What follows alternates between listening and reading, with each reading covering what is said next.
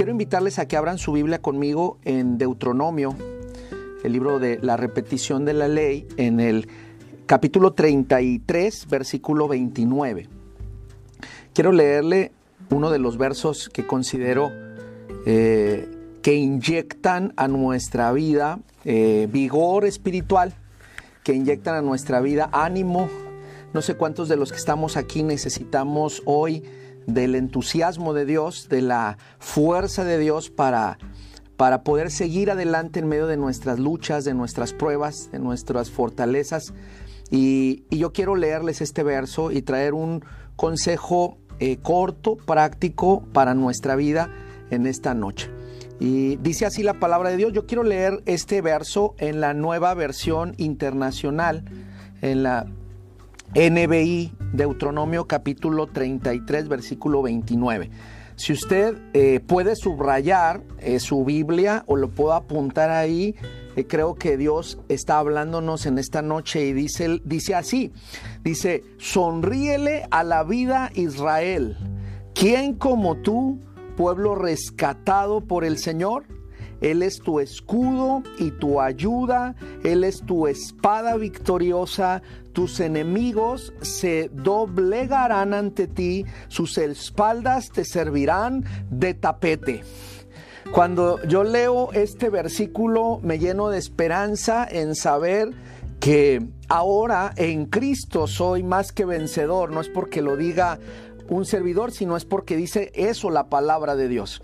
Pero ya que no podemos entender el Nuevo Testamento sin descubrir lo que Dios tiene para nosotros en el Antiguo Testamento, pues bueno, la palabra del Señor es muy clara y me parece que esta versión es muy sencilla de entender y es contundente en sus palabras y creo que hay muchas cosas en la vida que nos roban la sonrisa. Hay muchas cosas en la vida y en nuestro alrededor que nos roban la paz nos roban la armonía eh, de nuestro existir, ¿verdad? Y, me parece que, que, hemos escuchado, oye, tú sonríele a la vida y pareciera ser que esta es una frase aislada y cuando yo la descubrí en la palabra dije, bueno, qué, qué tesoro tan grande es poderle compartir a otros jóvenes, adultos, adultos mayores, esto que un hombre que está a punto de fallecer. Es más, son las últimas palabras de Moisés. Si a usted le tocara decir las últimas palabras, ¿en qué tenor estarían? Si usted le diera la oportunidad de decir unos últimos momentos, unas últimas expresiones, ¿qué es lo que diría?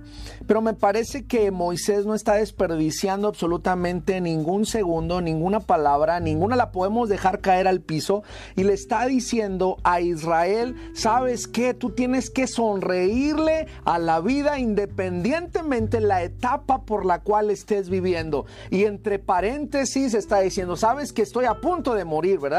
Sabes que estoy a punto de entrar en un receso hacia un lado porque eh, conocemos la historia de que Moisés se queda antes de entrar a la tierra prometida y aún allí en medio de esta lección que está dando el Señor a Moisés, eh, aún así Moisés tiene la fuerza, la madurez, la entereza para decir estas palabras a su pueblo y también hacer una pregunta retórica, pero una pregunta que desafía el corazón mismo y, son como las preguntas que usa mucho el rey David, ¿verdad? ¿Quién es como el Señor? Grande y temible. Bueno, creo que las figuras literarias que utiliza David están puestas sobre los hombros de lo que escribió muchos años antes Moisés y Moisés está con una pregunta diciendo, ¿quién como tú, pueblo rescatado por el Señor?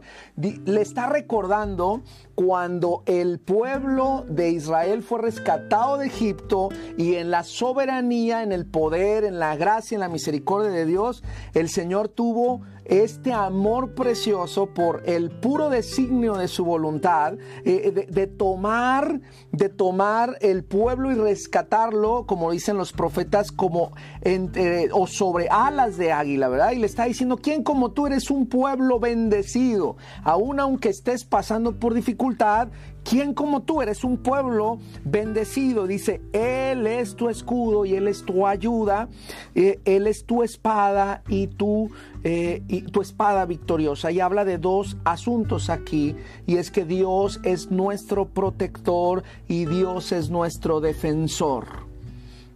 Necesitamos recordar algunos de nosotros estas verdades. ¿Cuántos de nosotros necesitamos recordar que Dios es nuestro defensor y, nos está golpeando la vida y nos está golpeando el enemigo y nos está golpeando la enfermedad y nos está golpeando la circunstancia y pareciera ser que la vida cristiana solo se requiere o solo se, se trata de aguantar golpes, aguantar, aguantar, aguantar, aguantar, aguantar, pero la Biblia no dice eso. Dice, no solamente el Señor es tú, eh, tu protector, sino es tu defensor, ¿sí? Él te sobre te hace sobreponerte de todo esto. Y me parece que es importante recordar que el cristiano no solamente es una persona que anda con la mirada clavada en el piso, aguantando todo este, lo que le venga eh, en su vida y sin decir nada. Y eso no dice la palabra del Señor.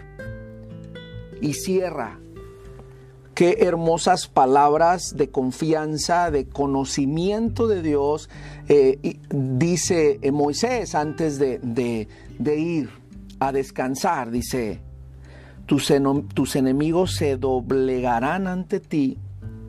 Y no es esta este sentido de que la gente que, que, tal vez no tiene eh, acuerdos contigo va a venir y se va a humillar. No, simplemente el sentido de esta frase es, la gente va a reconocer que Dios está contigo. ¿Cuánto decimos amén a eso?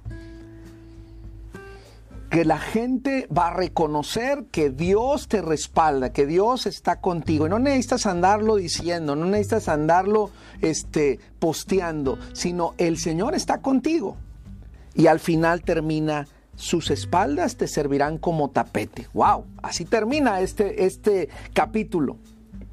Ahora, lo otro que quiero decirte es que pareciera ser que el corazón de, Moisés está libre de todo rencor, libre de todo, eh, de, todo coraje y, está yendo a descansar con gozo, con tranquilidad, con plenitud y en paz. Pero a mí me gustaría esta noche, junto con ustedes, poder escudriñar y, estudiar un pasaje de la historia de la vida de Moisés. Y este pasaje a mí me gustaría que fuera conmigo a eh, Números capítulo 20, por favor, y vamos a leer del verso 1 en adelante. Y, y, me gustaría sacar cinco enseñanzas prácticas para nuestra vida el día de hoy. Ya descubrimos qué dijo Moisés al final de sus días y al final de la reflexión lo vamos a volver a leer. Y a mí me gustaría que usted se apropiara de esta palabra Sonríele a la vida. Si usted tiene a alguien allí a su lado en casa, dígale, mamá, papá, dice la Biblia, sonríele a la vida. O aquí dice en la, en la palabra, o Israel, pero si ahí está su mamá, sonríele a la vida, dice la palabra mamá. Así, porque el Señor está con nosotros. Eh, sonríele a la vida, este, si está su esposo, su esposa, sus hijos. Es bíblico esta, eh, eh, esta palabra, esta frase. Entonces, Números capítulo 20 dice de la siguiente manera, llegaron los hijos de Israel, toda la congregación, al desierto de Sin en el mes primero y acampó el pueblo en Cádiz y allí murió María y allí fue sepultada y porque no había agua y porque no había agua para la congregación, se juntaron contra Moisés y Aarón y habló el pueblo contra Moisés diciendo, ojalá, ojalá hubiéramos muerto cuando perecieron nuestros hermanos delante de Jehová. Ahora estoy leyendo en la Reina Valera 60, estoy en números 20 y dice el verso 4, dice, ¿por qué hiciste venir la congregación de Jehová a este desierto para que muramos aquí nosotros y nuestras bestias? ¿Y por qué nos has hecho subir de Egipto para traernos a este mal? No es lugar de cementera, de higueras, de viñas, ni de granadas, ni aún de agua para beber y se fueron Moisés y Aarón de delante de la congregación a la puerta del tabernáculo de reunión y se postraron sobre sus rostros. Mire qué hermosa palabra dice aquí, y la gloria de Jehová apareció sobre ellos.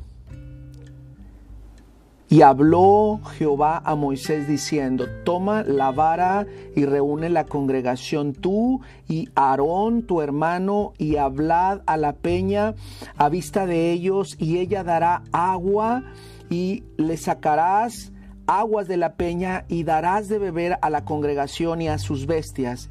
Entonces Moisés tomó la vara de delante de Jehová como él le mandó y vamos a quedarnos hasta allí quiero decirte que todos hemos pasado por diferentes duelos en este tiempo de pandemia.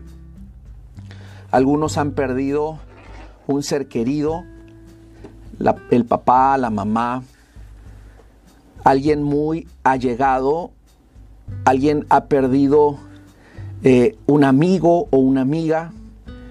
También podemos catalogarlo en un duelo aquellos que han perdido su empleo, una estabilidad económica, aquellos que han perdido su casa por causa de las deudas provocadas por toda esta inestabilidad económica la cual estamos viviendo. Y me parece que todos tenemos que ser amables, así como alguien lo escribió en algún momento, tienes que ser amable con las personas porque todos están librando una batalla.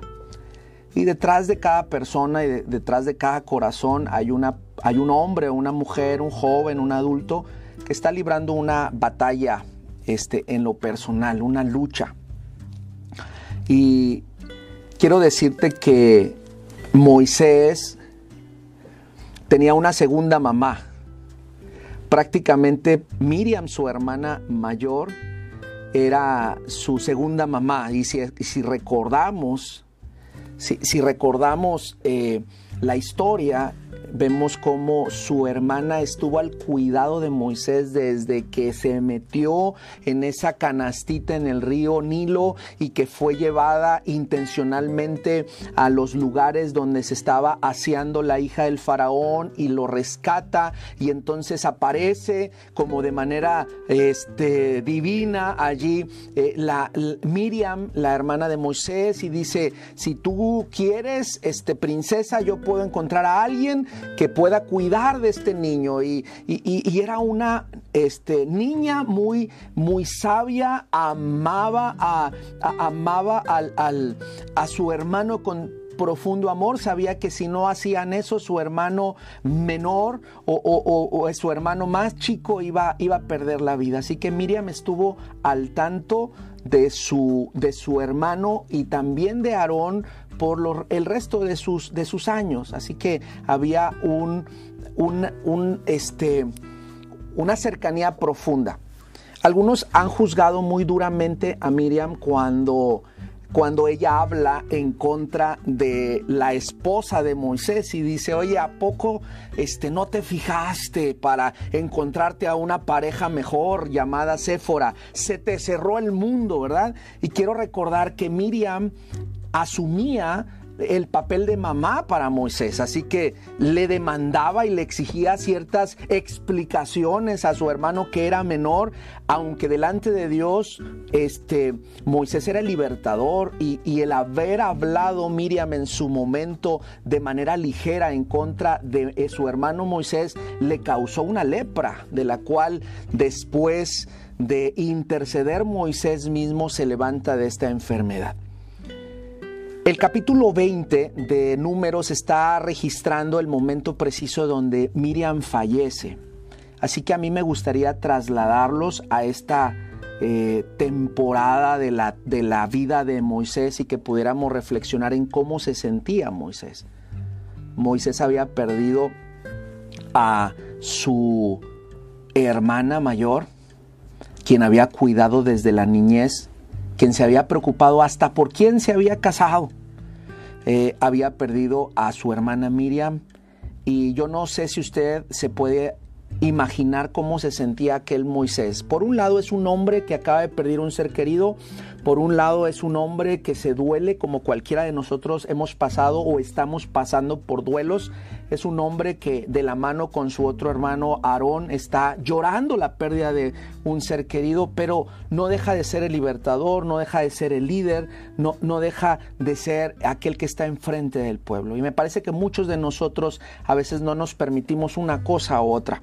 A veces decimos es que yo soy líder en la iglesia, no me puedo dar la oportunidad de llorar o de estar triste o de, o de permitirme abrazar. Y creo que en esta tarde recordamos que nosotros, hermanos, somos... Eh, personas que necesitamos también ser apoyados por Dios y apoyados por los que están a nuestro alrededor.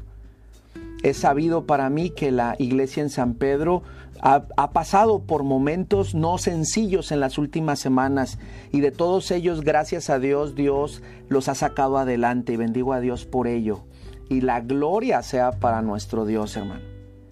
Y, en medio de todo esto que, hemos vivido, no solamente la iglesia en San Pedro, sino todas las congregaciones en este tiempo, tenemos nuestras luchas y nuestras tormentas. Quiero decirle que podemos identificarnos en un hombre que está pasando por esta dificultad. Y cuando se empieza a acercar el pueblo, yo creo que muy naturalmente Moisés dijo, vienen a consolar mi corazón, vienen a animarme, vienen a decirme, ¿cómo estás Moisés? ¿Cómo te sientes? ¿Te sientes triste? ¿Te sientes alejado? ¿Te sientes... Eh, ¿Cómo te sientes? y no sucede así. Y quiero decirle que a veces, hermanos, nuestras expectativas de las personas no son las más adecuadas y habría que decir y reconocer todos que somos imperfectos y el único perfecto es Dios. A veces estamos esperando el comentario de alguien, la reacción de alguien, porque nosotros nos sentimos adoloridos y de repente llega una palabra áspera que dice, pero ¿por qué? ¿Qué no sabe que yo estoy viviendo esto? ¿Qué no sabe que yo me siento así? ¿Qué no sabe? Y entonces nosotros parece que estamos con los eh, sentidos este, a flor de piel y, entonces entendemos eh, o más bien eh, juzgamos o a veces nos sentimos como defraudados. Y, me parece que, que, hoy la palabra de Dios nos quiere ubicar en este aspecto porque, porque viene el pueblo y le dice, a Moisés en medio de su dolor, de su pérdida. ¿Sabes que Moisés? Eres un mal líder. ¿Sabes qué, Moisés? ¿Por qué no nos dejaste en Egipto? Allá nos hubiéramos quedado y allá hubiéramos enterrado a nuestros muertos. ¿Qué necesidad de venir para acá? Las palabras son de reclamo, las palabras dice, ¿por qué hiciste venir a la congregación al desierto? En pocas palabras, ¿a quién se le ocurre? ¿Que no tienes visión? ¿Que no tienes eh, eh, sabiduría, este Moisés? Y, y hermanos, recuerden que el llamado y lo que Moisés estaba realizando no era de él, era encomienda de Dios. Y entonces Moisés yo creo que entra en un conflicto como muchos de nosotros hemos entrado en conflicto. Esperábamos un abrazo y en lugar del abrazo viene el reclamo, ¿verdad? Esperábamos una palabra de aliento y en lugar de la palabra de aliento viene algo de, nuestras malas decisiones porque nos equivocamos, viene algo que no hemos hecho bien, pero por un lado dices que yo no esperaba eso, no era el momento. Y si es cierto, hermanos. Pero a mí me gustaría que reconociéramos lo que hicieron Moisés y Aarón en este tiempo. Y dice que ellos escuchan, no se enganchan en estos comentarios. Escuchan y el verso 6 es muy descriptivo porque dice, y se fueron Moisés y Aarón delante de la congregación a la puerta del tabernáculo de reunión y no pudieron más con su dolor, dice, y se postraron sobre sus rostros. Fue lo que hicieron. Señor, me siento incomprendido tal vez. Señor, no entienden lo que estoy viviendo. Señor, sabes que este pueblo está juzgándome, este, está diciendo cosas no tan acertadas y entonces dice que, que Moisés viene y se postra y dice que en esa acción, hermanos, fíjense, yo aprendo mucho de este texto porque dice que cuando este hombre, Moisés y Aarón, se sientan o se postran delante de Jehová, dice que la gloria de Jehová apareció sobre ellos. No necesitamos ser perfectos para que la presencia de Dios venga sobre nosotros. No necesitamos que nuestra vida esté con cero errores para que nuestro Dios se presente y se haga presente en nuestra vida. No necesitamos, hermanos, tener la aceptación de todo un pueblo para que Dios venga y nos respalde y, nos acompañe con su presencia. Lo único que necesitamos es humillar nuestro corazón.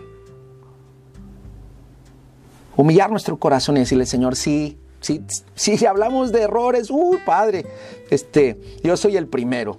Si hablamos de que tal vez estamos faltos de visión, somos los primeros.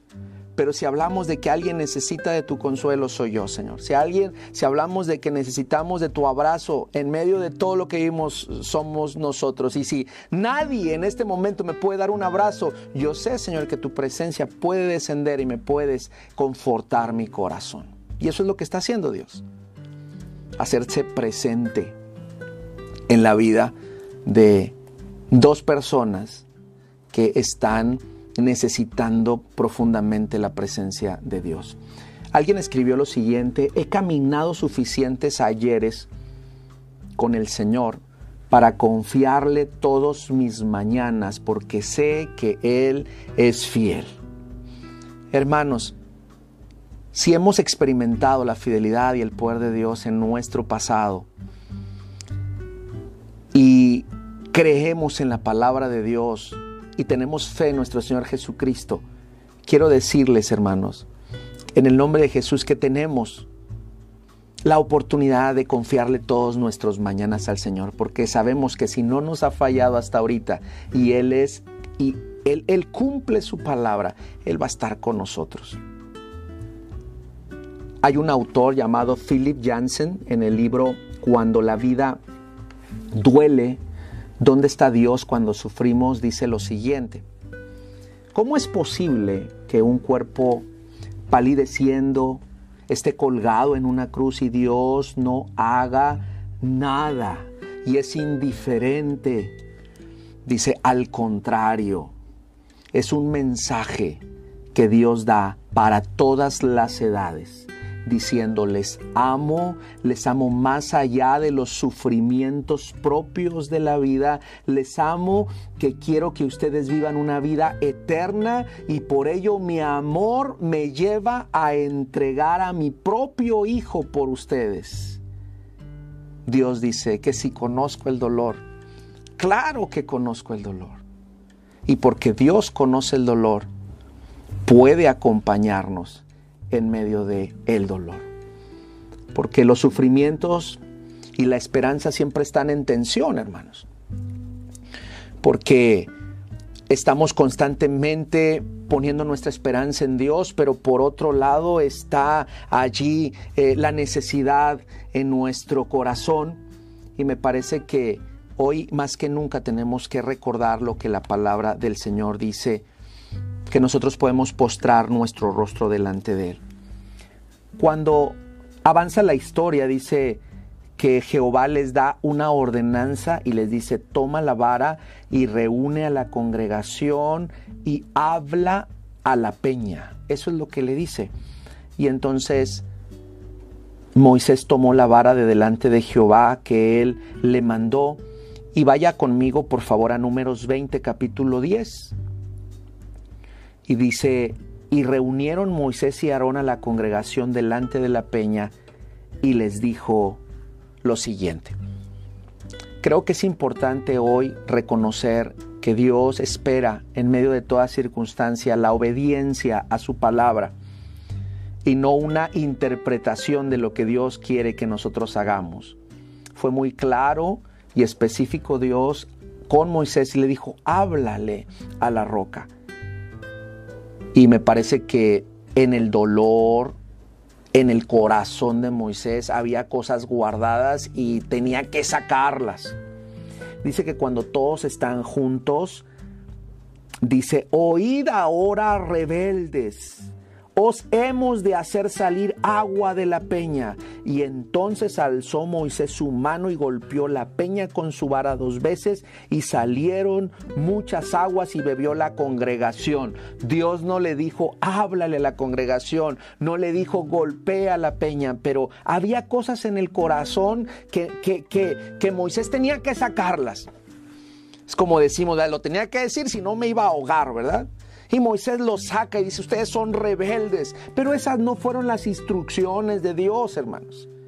Las instrucciones es sigue confiando, tú háblale a la roca y sigue adelante. Y las mismas instrucciones nos dice, ¿sabes qué? Si en algún momento la vida no es como tú la has diseñado y la has planeado, no te pelees con la vida. Tú mira adelante y sabes qué? Síguele, yo estoy contigo. Y a veces perdemos días, meses y años peleándonos con la vida y peleándonos con aquellos que tal vez en algún momento, hermanos, están en otro lugar espiritual diferente al nuestro por la gracia de Dios. Y perdemos tiempo, perdemos tiempo en el caminar con el Señor. Y mire lo que dice el verso 12. Jehová dijo a Moisés y Aarón, por cuanto no creíste en mí, no le dijo por cuanto le hablaste, dice, porque no creíste en mí, no me santificaste, eso significa no respetaste lo que yo te dije, por tanto, no meteréis a esta congregación a la tierra prometida y hasta ahí. Y me parece que hoy podemos aprender cinco cosas y la primera es que necesitamos reconocer y, si, y según sea el caso, recordar lo mejor de las personas. Y quiero invitarle a que no nos empañe el rencor, no nos empañe la tristeza, no nos empañe el dolor, sino toda persona tiene algo bueno que podemos rescatar. Porque si Dios tiene compasión y misericordia de nosotros, hermanos, lo puede hacer con cualquiera. Así que si usted está un poco desesperado con alguien, está un poco enojado con alguien, está un poco eh, eh, ya impaciente con alguien, hoy la palabra de Dios dice, sabes que aunque en algún momento no te sientas comprendido, sea amable, entiende los procesos, entiende lo que tal vez la otra persona está pasando. Segundo consejo es respeta los procesos y sé sensible a los que se duelen. Dios es sanador. Si el pueblo está viendo que Moisés acaba de perder un ser querido, si no le vas a decir algo positivo, no le vas a decir algo de bendición, no le vas a decir una palabra de consuelo, porque quiero recordar que el único que es padre de toda consolación y hace las cosas perfectas en cuanto al consuelo es Dios. Pero si no vamos a hacer eso, hermanos, mejor, mira, quedémonos al margen y, estemos orando y, estemos allí presentes. Pero tenemos que ser asertivos, tenemos que entender los tiempos y tenemos que esperar los procesos. Creo que es inoportuno decir, ay, ya, no pasa nada. Créame que una persona que ha perdido su empleo, que ha perdido es, finanzas, que ha perdido un ser querido, que no es tan sencillo. No es tan sencillo. Es más, hasta hace no tantos días yo no había dimensionado el perder en casa una mascota, hermanos. Y para mis hijos el domingo pasado que perdimos a nuestra mascota fue un trauma, ¿va? Y el entrar en un proceso de acompañamiento a los hijos por causa de una mascota, yo dije, yo, yo no me veía así. Respeta los procesos. Todos pasamos por pérdidas. Y todos respondemos diferente ante las diferentes pérdidas. Y que Dios nos haga hombres y mujeres conforme a su corazón que sepan traer una palabra de aliento, una palabra de consuelo. Tercero, imita a Moisés. Tercer consejo, imita a Moisés en los duelos. Si no sabes cómo salir de tu duelo, si no sabes cómo salir de tus tristezas, si no sabes cómo romper esos días grises, ve y póstrate delante de Dios. Y pido de todo corazón al Señor que se haga una realidad el verso número 6, que Jehová, que la gloria de Jehová aparezca o se haga presente en su vida. Es lo que anhelo, hermano, para usted.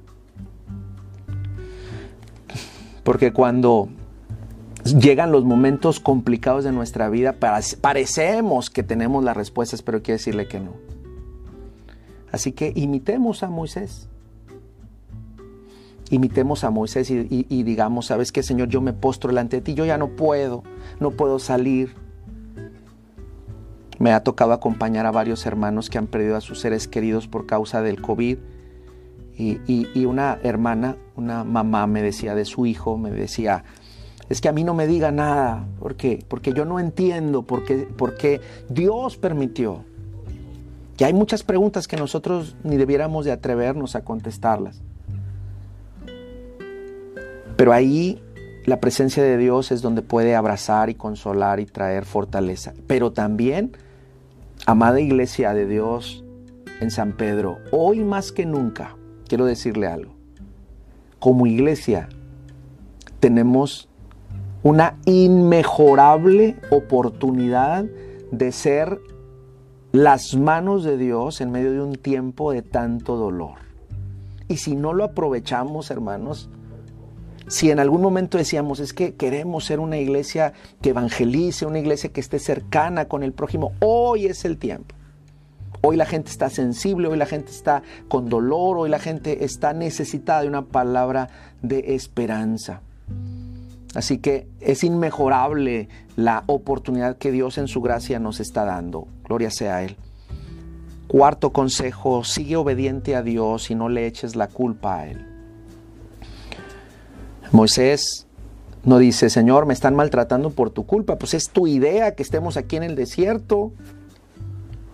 Pero aún así, Él obedece, Él sigue, obedece hasta cierto punto y luego me parece que es importante reconocer el último consejo bíblico de esta noche es cuide su corazón, amado hermano y amada hermana. Cuide su corazón de todo rencor, cuide su corazón de toda tristeza. Porque qué, qué triste sería que toda nuestra vida la miremos en tonos de grises, la miremos en tono de nostalgia, que nuestro corazón lo abramos para que el Señor pueda hacer su obra en nuestras vidas, que el Señor nos pueda liberar de todo sentimiento no apropiado. Y que podamos decir como lo dijo Job, hablaba lo que no entendía, pero más ahora mis ojos te ven, Señor, y que el Señor nos permita ver con una visión renovada, una fe renovada, con una, una espiritualidad renovada, es lo que se necesita en este tiempo. ¿Hasta cuándo vamos a salir de esta situación? Yo creo que no tenemos la respuesta pero me parece que no debemos de desaprovechar la oportunidad de ser iglesia, de ser hermanos, de ser una comunidad de fe que se sabe abrazar y que se sabe acompañar y que también sabe ser empática con el dolor del prójimo doméstico y también aquel que aún no conoce de Cristo. Y quiero terminar con el verso que comencé. Porque después de que el Señor Jehová le dijo a Moisés, tú no vas a entrar a la tierra prometida. Creo que Moisés pudo haberse quedado con algunas cosas en su corazón y le pudo haber dicho a Dios, ¿para qué te serví tantos años? ¿Para qué me metí en tantos problemas? ¿Para qué fui y me peleé con el faraón? ¿Para qué tantos años en el desierto lidiando con este problema, con lo otro? y ahora resulta que por una falla no me dejas entrar a la tierra prometida. Pero Él se cuida y cuida su corazón. Y sus últimas palabras no son un reclamo para Dios, sino son de aliento para el pueblo que estaba dejando y ahora en manos de otro líder llamado Josué. Y vuelvo a donde comencé, Deuteronomio 33, 29. Sonríele a la vida, Israel. Alguien sin una sonrisa no puede decir estas palabras, así que casi me atrevo a decir que Moisés, en medio de todo, él se va sonriendo porque vivió una plenitud en el Señor. Y dice, ¿quién como tú, pueblo rescatado por el Señor? Él es tu escudo, Él es tu ayudador, Él es tu espada victoriosa y tus enemigos se doblegarán ante ti y sus espaldas te servirán de tapete. ¡Ey, tranquilos! No, no importa, les está diciendo al pueblo, yo, yo, me voy a hacer un ladito, pero su confianza no está en mí, su confianza está en Jehová y ustedes van a seguir siendo dirigidos por Dios y van a ser dirigidos por el Espíritu de Dios y, y, y quien esté al frente, eso no es lo importante, sino quién está sobre nosotros. Y, y, me parece que es una idea muy clara de Moisés para nuestras vidas. Toda nuestra confianza está puesta y debe de estar puesta en Dios.